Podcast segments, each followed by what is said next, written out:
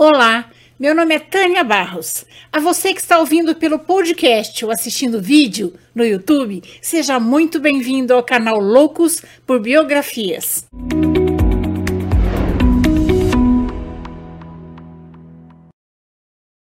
Se você é novo por aqui e gosta de biografias, convido você a se inscrever no canal. E se gostar deste vídeo, deixe seu like, seu comentário, porque assim esse conhecimento chega para pelo menos mais duas pessoas. Juntos vamos conhecer a vida das pessoas mais interessantes, inteligentes e importantes da história. Mas antes de começarmos, eu gostaria muito de agradecer aos apoiadores do canal no Catarse. Esse apoio é muito importante para que eu consiga manter vivo esse projeto e pode ser feito a partir de R$ reais mensais. Para quem se interessar, o link do projeto no Catarse está na descrição da biografia. Agora vamos lá, senta aqui, lá vem história.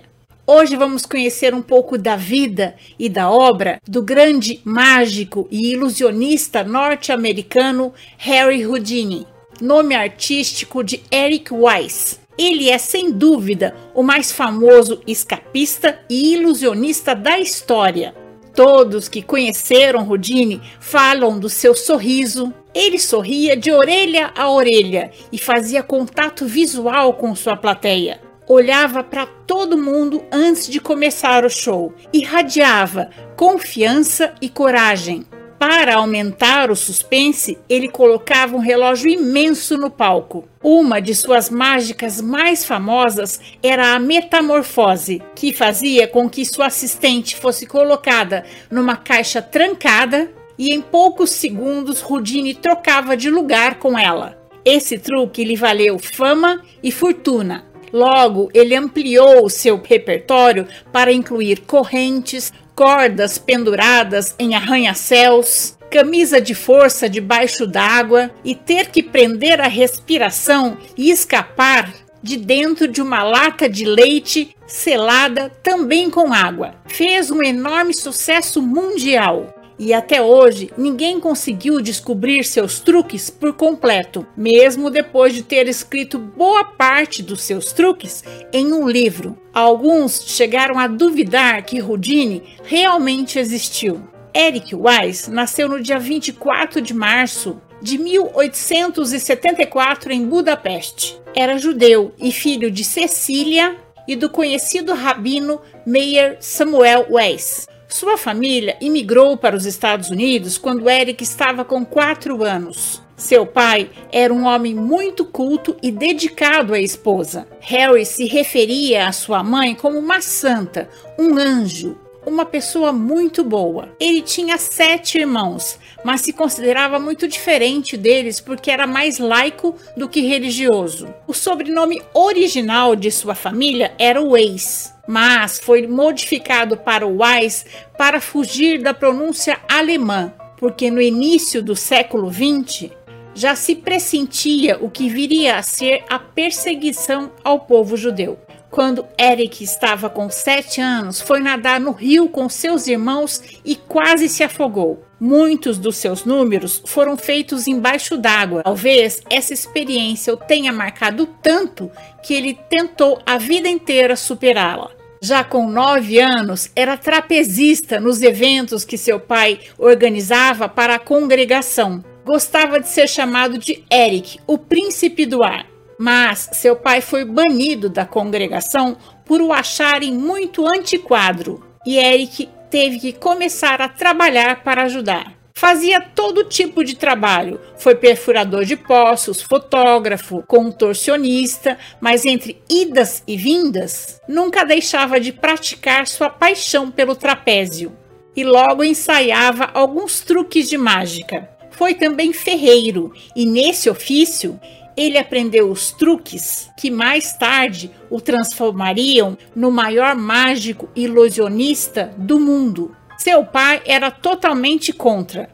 Ele queria que Eric se dedicasse à congregação, mas logo em seguida aceitou. Depois que o pai perdeu o emprego, as mudanças da família eram frequentes. Por fim, eles foram parar nas superlotadas casas de cômodo na cidade de Nova York. Eric e seu pai passaram a trabalhar numa fábrica de roupas. Ele se envergonhava do fracasso do pai na congregação e sempre foi importante para ele superar suas origens humildes e marcar seu lugar no mundo. E foi nas ruas de Nova York que Eric encontrou a maneira de fazer isso.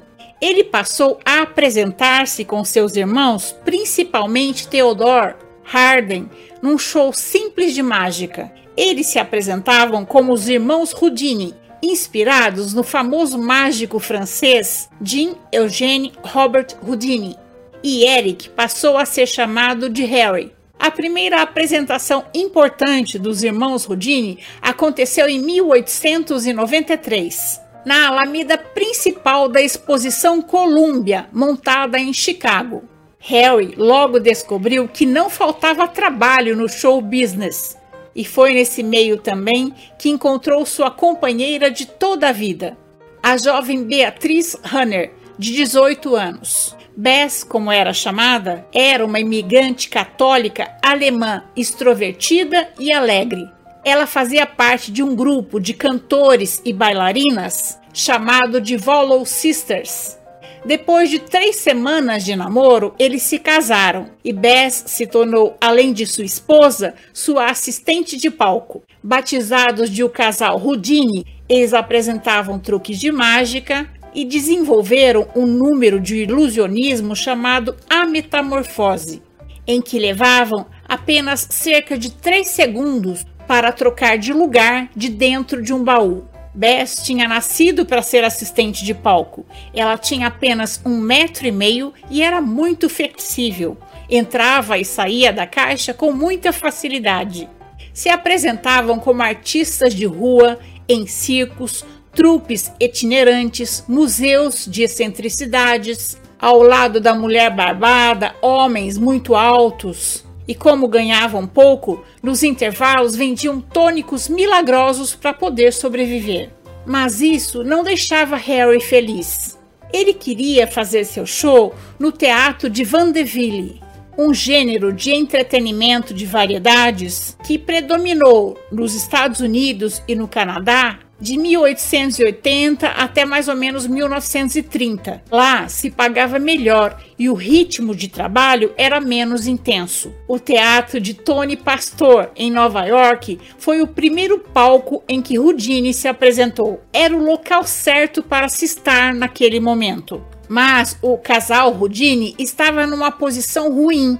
Eles abriam o segundo ato, quando o público ainda estava se acomodando. No pouco tempo livre que lhe sobrava, Harry se dedicava a seu aprimoramento físico. Com apenas 1,67m de altura, ele tinha um corpo todo musculoso e corria 16 km por dia. Quando estava com 62 anos, o pai de Rudine faleceu de câncer, fazendo com que o filho prometesse que nada faltaria à sua amada Cecília. Rudine já vinha batalhando há seis anos e ainda era conhecido como Harry dos museus de excentricidades. Ele já estava desanimado, pensando em deixar a mágica, mas teve que cumprir um contrato em Minneapolis. Quando se apresentou em Minneapolis, um importante agente do Vandeville, chamado Martin Beck, foi assistir. Martin viu Harry apresentando o seu número com as algemas e ficou impressionado. Mandou um telegrama para Rodine dizendo que ele poderia estrear um espetáculo solo com seu número das algemas, ganhando 60 dólares por semana. Esse telegrama mudou a vida de Harry. A atração agora não era mais apresentada como Harry e Bess, mas simplesmente como Houdini, o rei das algemas. Depois de 14 meses em turnê com Martin e Bess, Houdini já estava ganhando 400 dólares por semana e seu nome já era famoso. Na virada do século, era importante que os artistas se apresentassem na Inglaterra, porque fazer sucesso lá contava mais. Então, no ano de 1900, Martin mandou Harry e Bess fazer uma curta turnê pela Inglaterra. Em Londres, Harry assombrou o público e foi chamado como o maior nome do entretenimento mundial. Harry e Bess decidiram ficar no exterior e se apresentar por toda a Europa. Quando Houdini chegava em uma cidade, ele dava um jeito de todos saberem. Ia até as prisões da cidade, se apresentava e convencia a polícia local a trancafiá-lo para que ele pudesse escapar. Tinha uma noção incrível de marketing levava cartazes nas suas viagens e contratava cerca de 20 pessoas do lugar para carregá-lo pelas ruas dizendo: Rudine escapou da prisão hoje, Rudine escapou da prisão. As fugas das prisões atraíam ainda mais a atenção porque ele se apresentava apenas usando uma sunga isso na época era uma ousadia sem tamanho, mas também as pessoas podiam ver que ele não tinha mais nenhum outro instrumento debaixo da roupa. Harry manipulava a imprensa com a mesma habilidade que manipulava os cadeados. Em 1904, ele promoveu um número seu no maior jornal de Londres, o Daily Mirror. E durante dias o jornal publicou matérias detalhadas sobre ele. Mas depois de cinco anos em constantes turnês, Harry começou a se cansar. Ele também se sentia muito culpado de deixar sua mãe sempre sozinha. E Bess também estava com vontade de parar de trabalhar por um tempo para ter filhos. Então, em 1905, Harry e Bess voltaram para casa. Ele tinha chego há quase 30 anos no porto de Nova York como Eric Weiss, um jovem imigrante húngaro. Agora ele voltava como um astro famoso.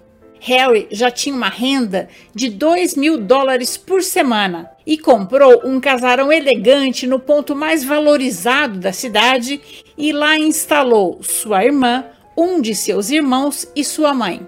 Harry ficou frustrado quando percebeu que ele e Bess não conseguiriam ter filhos. Sem conseguir criar uma família, Bess concentrou seu lado maternal em Harry. Ela estava sempre atrás dele, pedindo que colocasse o casaco, que não esquecesse de escovar os dentes, que usasse uma camisa limpa, porque Harry era desleixado. Ele tinha a aparência de alguém que não trocava a roupa há uma semana. Rudine amava sua mãe ao nível da idolatria, mas também amava Bess de maneira romântica. Dizia que seu amor por ela era abençoado. O relacionamento entre os dois tinha sempre um ar brincalhão. Harry deixava bilhetinhos de amor em lugares que ela pudesse encontrar durante o seu dia. Ele chamava sua mãe e sua esposa de minhas garotas. Ele era também muito narcisista, mandava fazer pijamas, carteiras, toalhas, papel de carta, até o ladrilho do seu banheiro tinha suas iniciais. O Dini tinha uma preocupação especial com a saúde, não fumava nem bebia e seguia uma dieta rígida. Como presidente da Sociedade de Mágicos Americanos, ele estava empenhado em manter os padrões profissionais e expor os artistas fraudulentos. Harry muitas vezes espionava seus métodos para poder submetê-los à humilhação em público. Tinha uma personalidade agradável, era uma pessoa fácil de lidar, mas como inimigo era implacável. Ele odiava os imitadores que o perturbavam desde o início da sua carreira e era rápido em processar qualquer um que imitasse suas manobras de fuga. Em 1908, ele deixou as algemas um pouco de lado e começou a apresentar um novo número, chamado Desafio Aberto. O mágico oferecia mil dólares a qualquer pessoa capaz de criar um dispositivo capaz de prendê-lo.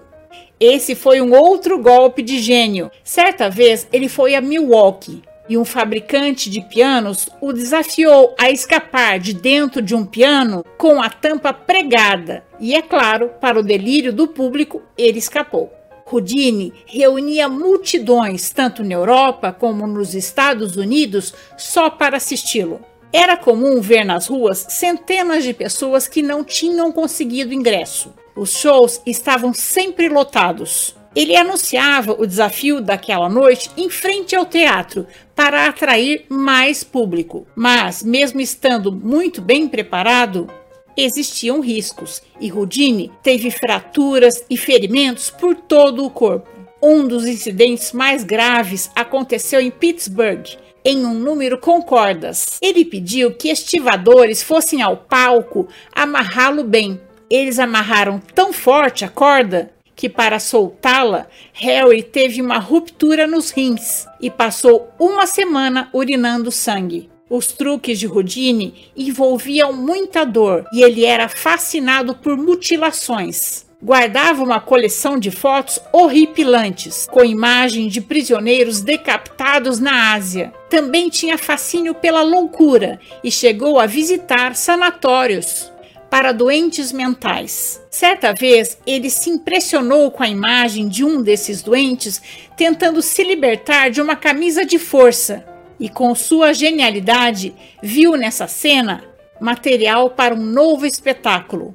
Um outro truque muito famoso era o do tanque de leite. Jean entrava num tanque cheio de líquido e pedia que as pessoas prendessem a respiração junto com ele. Enquanto isso, sua assistente e esposa fechava as cortinas e quando abria de novo, Rudine estava em cima do tanque. Ele já tinha feito esse número inúmeras vezes, quando foi desafiado pela cervejaria Tetley da Inglaterra. Rodine quase morreu ao tentar escapar de um latão de leite cheio de cerveja. A tampa do latão de leite era levemente abaulada e fazia um pequeno reservatório de ar no alto da lata. E Rudine subiu para esse espaço para respirar. Sorveu uma golfada pensando que era ar, mas não era ar.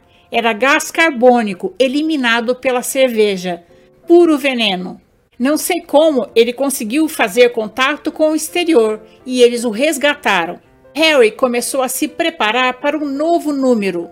Ele afundava numa banheira gelada e prendia a respiração o máximo que ele conseguia. E Bess cronometrava o tempo do marido, que chegava a três minutos submerso.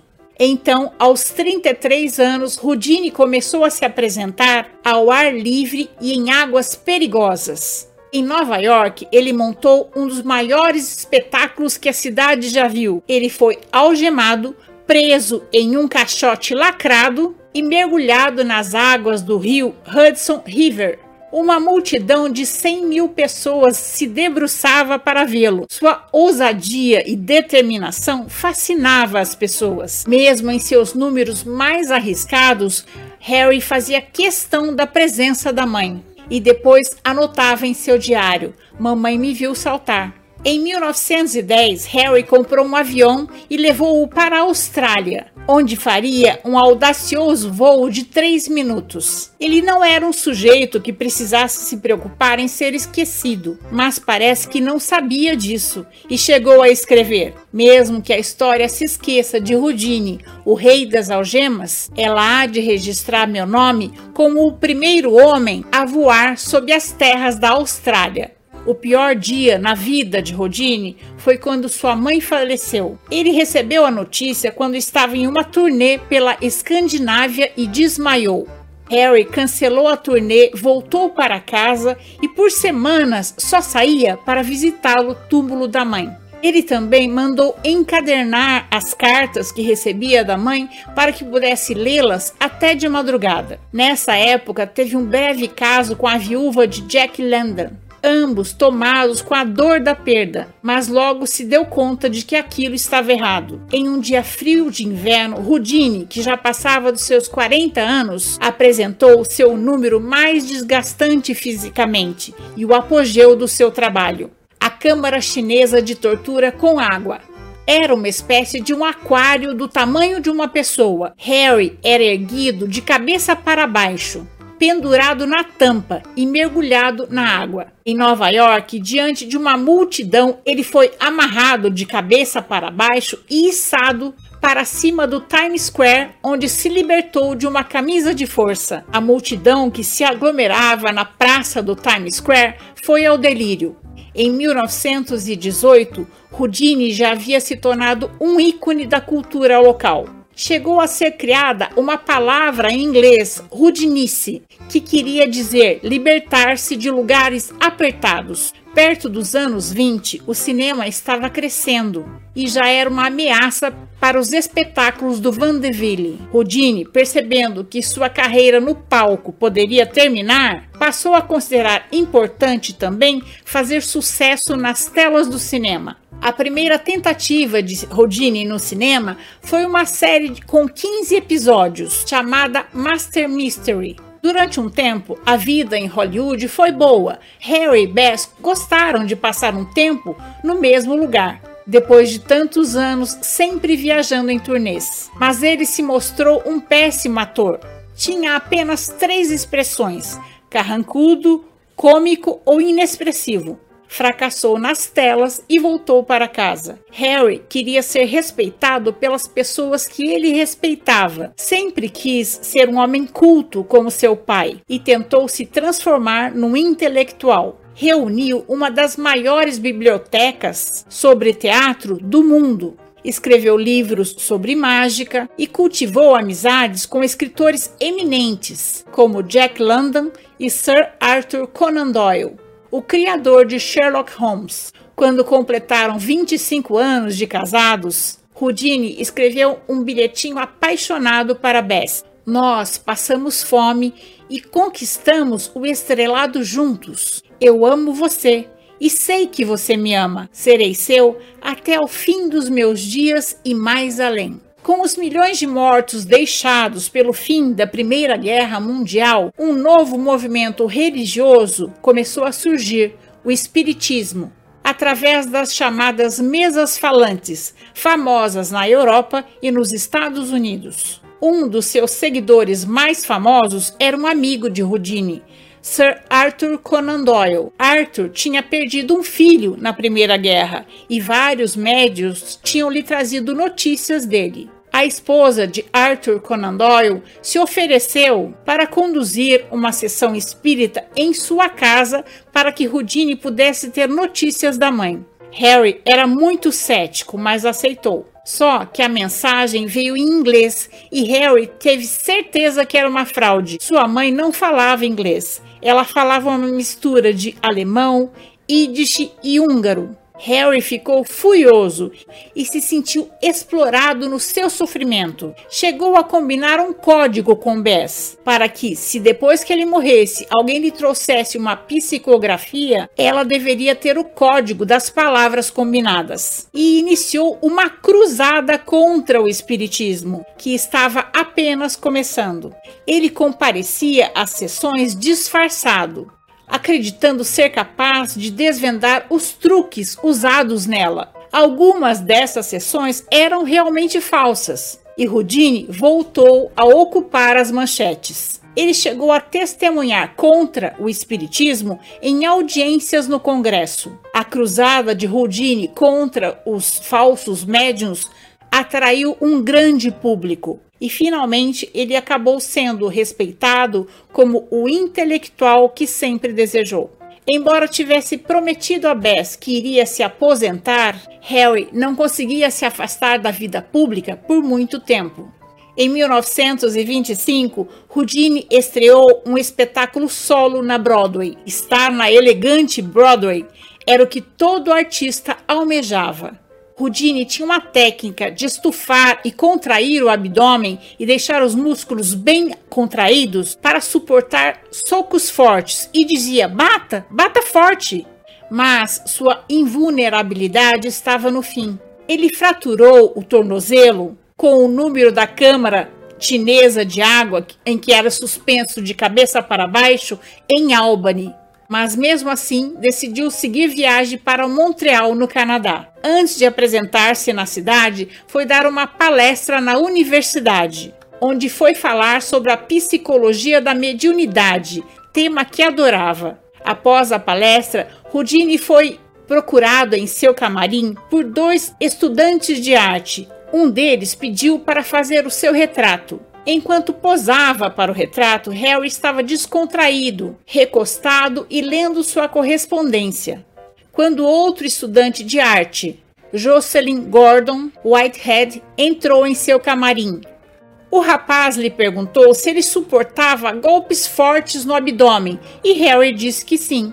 Ele estava se levantando para se preparar para receber o golpe quando o rapaz lhe deu três socos de surpresa. Harry apenas disse: Já basta.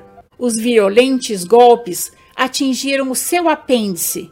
Mesmo sentindo fortes dores, ele ainda fez o espetáculo marcado para aquela noite em Montreal e partiu para Detroit no dia seguinte. No trem, começou a ter uma febre muito alta e mandaram um médico recebê-lo em Detroit. Quando Houdini chegou em Detroit, sua febre já estava com 40 graus e havia suspeita de apendicite. O médico pediu que ele não se apresentasse naquela noite, mas ele subiu ao palco.